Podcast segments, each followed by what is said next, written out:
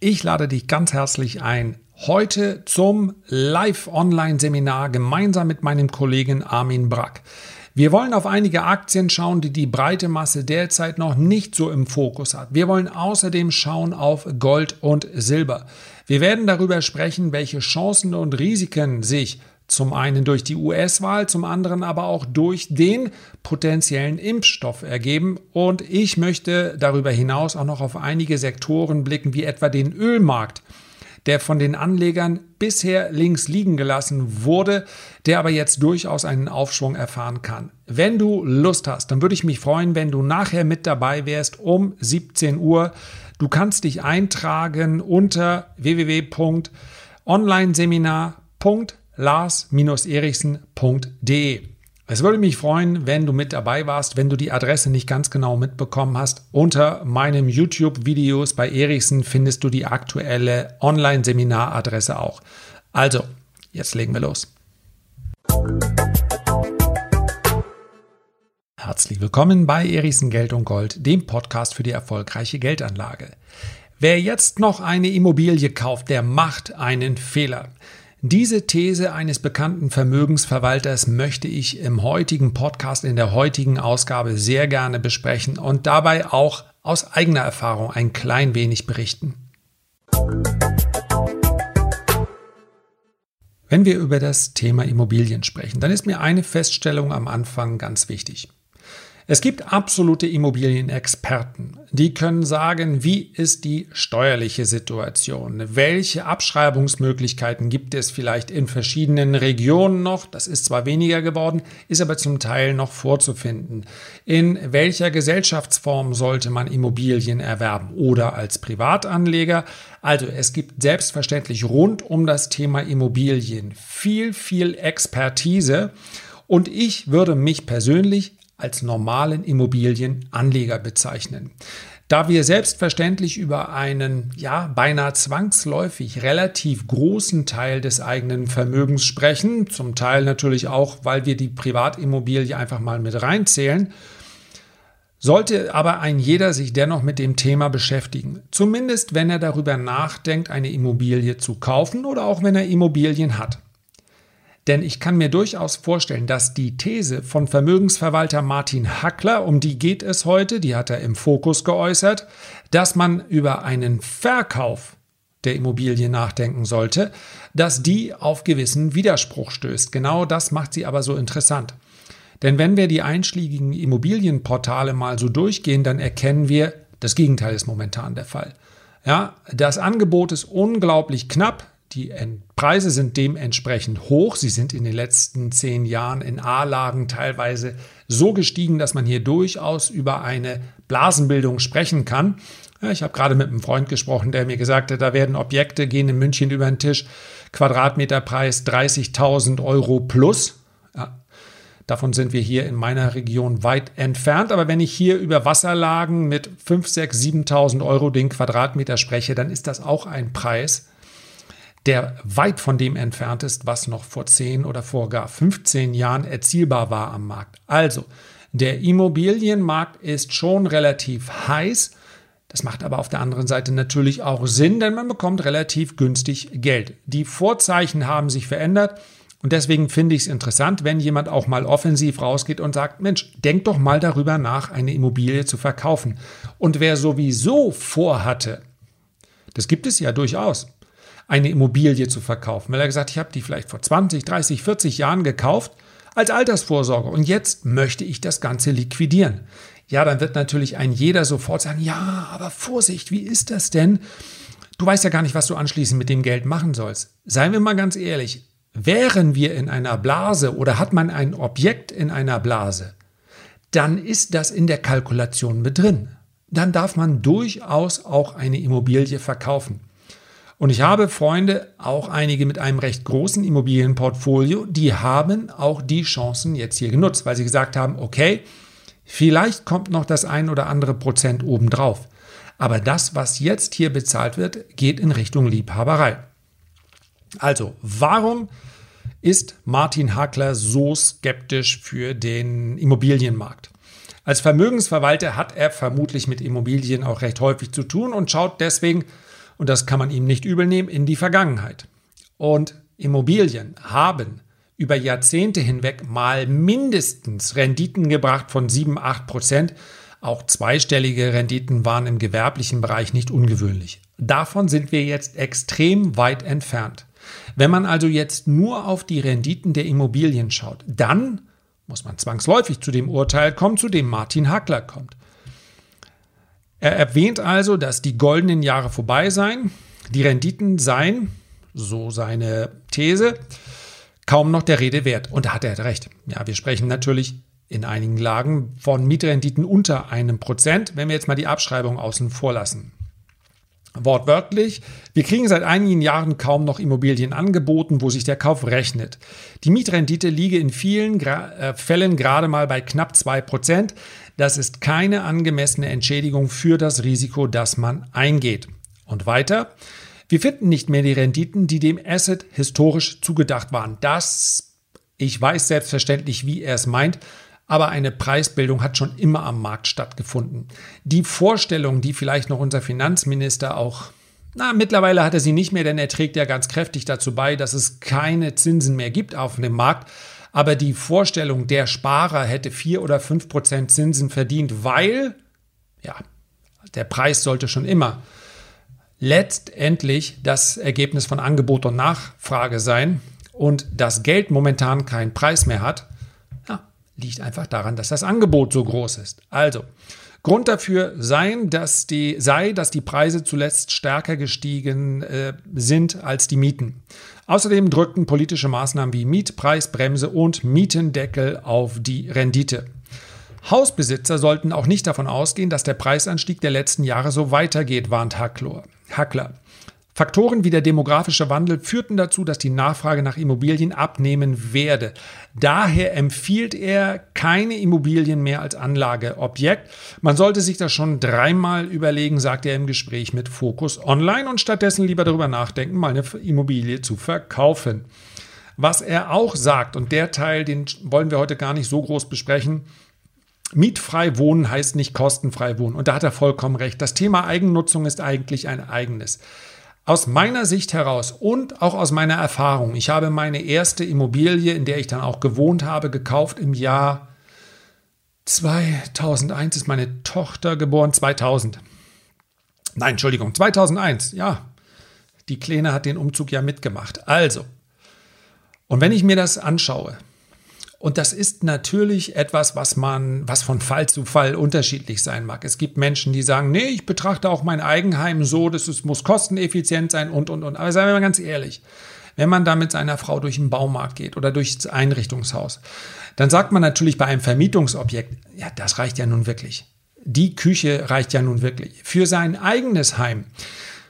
Ich kann mich noch erinnern, wir standen damals vor zwei Küchen ja, wir wussten, als wir das Haus gekauft haben, als wir haben es nicht selber gebaut, waren in einem Einrichtungshaus und haben gesagt, okay, die äh, Küche, die, die ist funktionsfähig, die ist gut, das geht. Trotzdem, es war ein Blau, was für die Frau schwer zu ertragen war und ich gebe es ehrlich zu, mir hat sie auch nicht gefallen. Also die Küche musste raus. War da zwar erst ein paar Jahre alt, aber sie musste raus. So. Und dann stehst du da und dann sagst du, da ist eine Küche, und die kostet, ja, du kriegst heute für 2.000, 3.000, 4.000 Euro in äh, günstigen Möbelmärkten durchaus eine Küche. Und heute muss man dazu sagen, 20 Jahre später haben selbst diese günstigen äh, Küchen, haben sowas wie Soft Close und, und, und. Also alle, alle Eigenheimbesitzer wissen, wovon ich spreche. Das war vor 20 Jahren noch anders. Und dann guckst du dir das an und dann ist der natürlich beim Verkauf, der weiß ja auch, das ist was Emotionales im eigenen Haus, dann gehst du durch und dann ist sie da. Die es muss ja nicht gleich Bulthaupt sein. Also dann stehst du da vor der Simatikküche und sagst, naja, meine Güte, das Haus hat jetzt schon so und so viel gekostet. Da ist wohl eine Küche für 24.000 Euro und damit bist du noch nicht in der Oberklasse. Das ist es schon wert. Schließlich bewegt man sich viel auch in dieser Küche und das, das ist auch alles toll und es passt zueinander und die Geräte und und. Und zack, ist da mal so eine Küche drum. Das würdest du bei einem Objekt, was ich jetzt vermiete, da habe ich doch niemals eine Küche für 24.000 Euro drin. Nie im Leben. Und so geht das von der Küche über die Terrasse bis zu den Böden. Natürlich zu Hause Echtholz und, und, und, kein Laminat. Also, wenn der gute Herr Hackler mit einem Recht hat, dann ist es wirklich, dass mietfrei wohnen nicht heißt kostenfrei wohnen. Und das sollte man wissen. Aber ich möchte eben, wenn ich meine eigengenutzte Immobilie kaufe, und das ist eine Entscheidung, die ich ganz bewusst treffe, möchte ich diese rein rationalen Maßstäbe auch gar nicht anlegen. Ich verbringe gerade jetzt, wer hätte es damals ahnen können, derart viel Zeit in meinem eigenen Zuhause ich zeuge dort Kinder, ich spiele dort Spiele, ich treffe mich mit Freunden, ich, äh, ich freue mich an meinem Garten, an der Terrasse und, und, und. So viel, habe ich gerade gesagt, ich zeuge dort Kinder. Wieso mir ausgerechnet das als allererstes eingefallen ist, weiß ich auch nicht. Aber ihr wisst, was ich meine. Mein ganzes Leben lang findet in meinem Haus statt. Vielleicht über Jahrzehnte hinweg. Und da ist es A, und das sage ich ganz bewusst, vielleicht nicht ganz so entscheidend, ob ich sie zu einem optimalen Preis gekauft habe, sondern der emotionale Part spielt eine größere Rolle. Habe ich wirklich die Immobilie, die ich haben will, wo ich sie haben will? Sie muss in mein Budget passen, ganz klar. Und dann richte ich mir das einfach schön ein. Meine eigene Immobilie ist, ich habe es jetzt nicht ganz so weit zum Wasser, deswegen gehe ich davon aus, dass die Immobilie auf dem freien Markt mittlerweile deutlich mehr wert wäre. Aber wenn diese Steigerung nicht gewesen wäre im Preis, ich will sie ja eh nicht verkaufen, dann wäre es auch nicht so schlimm gewesen, weil ich hier einfach gerne wohne. Und das ist auch wichtig. Man muss nicht alles rational sehen, gerade bei der eigengenutzten Immobilie, aber deswegen darf man sie eben auch nicht so einfach als Vermögensgegenstand betrachten, wo man sagt, naja, ich kaufe mir jetzt eine Wohnung, eine schicke Eigenheimwohnung oder ein schickes Haus und es wird in zehn Jahren schon mehr wert sein. So sollte man das nicht sehen. Also gehen wir kurz weiter. Ähm, er führt dann noch an die neuen Pläne der Regierung für den ähm, Immobilienmarkt. Ja, die Umwandlung von Miet in Eigentumswohnungen soll erschwert werden. Das hat zumindest ähm, Bundesjustizministerin Christine Lamprecht ja als gute Nachricht für Mieterinnen und Mieter und als großen Erfolg der SPD-Seite in der Bundesregierung für sich vereinnahmt. Natürlich kommt dann die Gegenseite sofort und sagt, ja, wenn Mietwohnungen in Eigentumswohnungen umgewandelt und verkauft werden, dann droht den Mieterinnen und Mietern natürlich schnell eine Eigenbedarfskündigung. Also der Gedanke, dass alle das noch vorher zu verhindern wissen. Aber das wird in der breiten Masse jetzt auch nicht passieren. Also man muss jetzt nicht davon ausgehen, dass Vonovia mit einmal anfängt, ähm, alle Mietwohnungen in Eigentumswohnungen umzuwandeln. So ist das auch nicht. Ich, ich denke, man kann beide Argumente letztendlich verstehen. Ich halte die Immobilien also genau wie die Mietpreisbremse für etwas, was wirklich nicht das Kern des Problems löst. Ja? Wenn man mehr Sozialwohnungen braucht, dann sollte man sehr mehr Sozialwohnungen bauen und nicht versuchen, alle anderen Wohnungen dann zu Sozialwohnungen werden zu lassen. Aber das ist ein eigenes Thema. Es geht ja heute um Immobilien im Allgemeinen. Sonderkündigungsrecht für Mieter in Corona-Krise, seien wir mal ganz ehrlich, das ist unter sozialen Aspekten auch korrekt. Ich kenne so viele Vermieter, und keiner von denen, ganz ehrlich, sonst wären sie wahrscheinlich auch nicht meine Freunde. Und äh, also unter menschlichem Ermessen, wer schmeißt denn da bitte jemand auf die Straße? Ja, bei großen Wohnungsbaugesellschaften mag das so sein, weil sie es vielleicht tun müssen. Die sind ja auch ihren Aktionären verpflichtet, muss man ja auch immer sagen. Wenn man Aktionär von Vonovia ist, kann man nicht auf der anderen Seite sagen, das, was Vonovia mit seinem Mieter macht, ist ja eine Unverschämtheit und Mietpreiserhöhung. Aber auf der anderen Seite sich über die Dividende freuen. Also, ähm, das ist alles eine Grauzone, das gehört mit dazu und äh, hier Rahmen zu schaffen ist auch vollkommen richtig. Ja? Wenn wir über Immobilien als Anlage sprechen, dann gibt es aus meiner Sicht fünf Punkte, das als Fazit, die man beachten sollte. Erstens, für absolute Vollprofis mag das immer noch ein richtiger Weg sein. Aber für den normalen Immobilienanleger würde ich sagen, ein Eigenkapitalanteil von 20 bis 25 Prozent bei der Immobilienfinanzierung ist absolut sinnvoll. Alles andere bedeutet natürlich einen höheren Hebel, aber wie jeder Hebel kann der natürlich auch in die andere Richtung wirken. Die meisten werden eh keine vollfinanzierte Immobilie mehr bekommen. Und wenn man nicht ein gewisses Eigenkapital angespart hat, dann sollte man aus meiner Sicht nochmal als normaler Immobilienanleger derzeit auch keine Immobilie kaufen. Diese zahlreichen, ich mag sie, ich möchte sie nicht immer nachäffen, weil das so klingt, als ob ich jemandem den Erfolg missgönnen würde. Das tue ich nicht. Aber wenn jemand wirklich meint, allein mit dem Kauf von Immobilien sehr schnell sehr reich zu werden, dann heißt das, dass er ein wahnsinniges Margin bzw. Hebelpotenzial in seinem, in seinem Portfolio drin hat. Also eine Immobilie kaufen, ich kriege die Finanzierung und ja, mit einem wachsenden Immobilienportfolio wird es leichter, weitere Immobilienfinanzierungen zu, äh, durchzubekommen. Und in den letzten zehn Jahren wäre das auch aufgegangen. In den letzten 15 Jahren auch. Und Vermögensaufbau mit Immobilien, es spricht nichts dagegen, weil ich schließlich und endlich das Fremdkapital hier sinnvoll nutzen kann. Aber darauf sein ganzes Leben zu beruhen, also darauf dann keine eigenen Einnahmequellen mehr zu haben, außer den Immobilien, bedeutet, ich setze alles auf eine Karte und damit ist man ein brutaler Spekulant. Und vielleicht ist es dann auch sinnvoll, dass das in diesen Werbedingern, die man im Internet immer sieht, auch 26-Jährige sind, ja, wohin sollen die schon fallen? Die kommen von nichts und fallen dann vielleicht wieder zu nichts, wenn sie mal den Finger gehoben haben. Aber das ist für mich keine Strategie. Insbesondere dann nicht in dieser Preislage. Und damit sind wir beim zweiten Punkt. Man sollte aus meiner Sicht Immobilien jetzt, wenn man noch tätig ist, und ich suche selber, ich habe es ja schon gesagt, in Lagen kaufen, in denen man diese Immobilie notfalls auch wieder verkaufen kann. Und das wird vermutlich in der Praxis damit einhergehen, dass ich mir eine Mietrendite von 6, 7 Prozent abschminken kann. Es gibt diese Renditen noch, auch noch mehr. Aber das findet dann in Lagen statt, wo, man muss es so hart sagen, nun mal sehr viele Menschen nicht wohnen wollen. Und das heißt auch, ich kann meine Immobilie nicht schnell verkaufen, auch nicht mal eben mit einem Abschlag von 5%. Woher, und damit sind wir beim dritten Punkt, woher sollen denn jetzt noch Schnäppchen kommen? Der allergeilste Immobilienkurs, der mir sagt, ja, in der Regel ist es ja immer so, nimm, geh in die Lagen, die keiner. Nein, entschuldige, geh in die Lagen, die jeder haben will und dann nimm halt eine alte, verrottete Immobilie, die dann in der absoluten Toplage, aber eigentlich doch irgendwie keiner haben will und die möbelst du dann auf und dann hast du mehr Rendite. Ja, es gibt sehr viel versiertere Immobilienkurse, aber sehr häufig ist es auf den Trichter. Super geile Lage, aber das Objekt ist scheiße. Das merkt nur keiner. Und dann möbelst du das Objekt auf und dann wird da der richtige Trigger draus. Mal ganz ernsthaft. So viele Leute, wie mittlerweile den Immobilienkurs sich angehört oder angesehen haben und so viele Profis, die es tatsächlich da draußen gibt. Und dann findest du noch, nachdem du dich ein klein wenig damit beschäftigt hast oder einen Podcast gehört hast, findest du die Schnäppchen, Seien wir ehrlich, die Wahrscheinlichkeit, dass es kein Schnäppchen ist, sondern totaler Schrott, ist relativ hoch.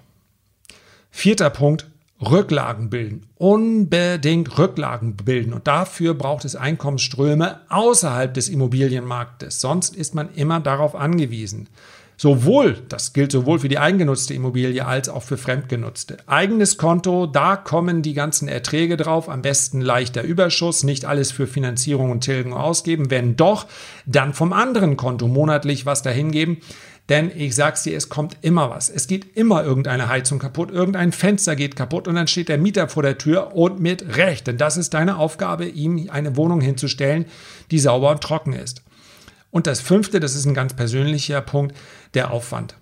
Ja, wenn ich Immo-Scout durchgehe, dann mache ich das natürlich in meinem Umkreis. Ich habe doch keine Lust, dann immer jemanden zu beauftragen, der in 500 Kilometer Entfernung mal eben beim Mieter vorbeischaut, der sich die Lage vor Ort anschaut, um, damit ich dann nicht vom Handwerker über den Tisch gezogen werde. Ja, in ab, wenn du ein bisschen mehr hast, kannst du vielleicht auch Hausverwaltung nehmen, aber die bezahlst du auch wieder. Das geht nochmal runter davon. Das ist doch für die meisten Immobilienanleger nichts. Ich fasse nochmal zusammen. Eigenkapital mindestens 20 bis 25 Prozent. Lagen kaufen, in denen man nicht mehr viel Mietrendite kriegt, ist nun mal so im Moment, aber das müssen gute Lagen sein, in denen ich das Objekt auch wieder verkaufen kann. Schnäppchen gibt es nicht und wenn, dann findest du sie nicht, ich auch nicht. Viertens Rücklagen bilden und fünftens der Aufwand muss in Relation zum Ertrag sein. So einfach oder auch nicht einfach ist das. Herzlichen Dank für deine Aufmerksamkeit. Nochmal die Erinnerung, heute um 17 Uhr Live-Webinar gemeinsam mit meinem Kollegen Armin Brack. Ich freue mich auf dich.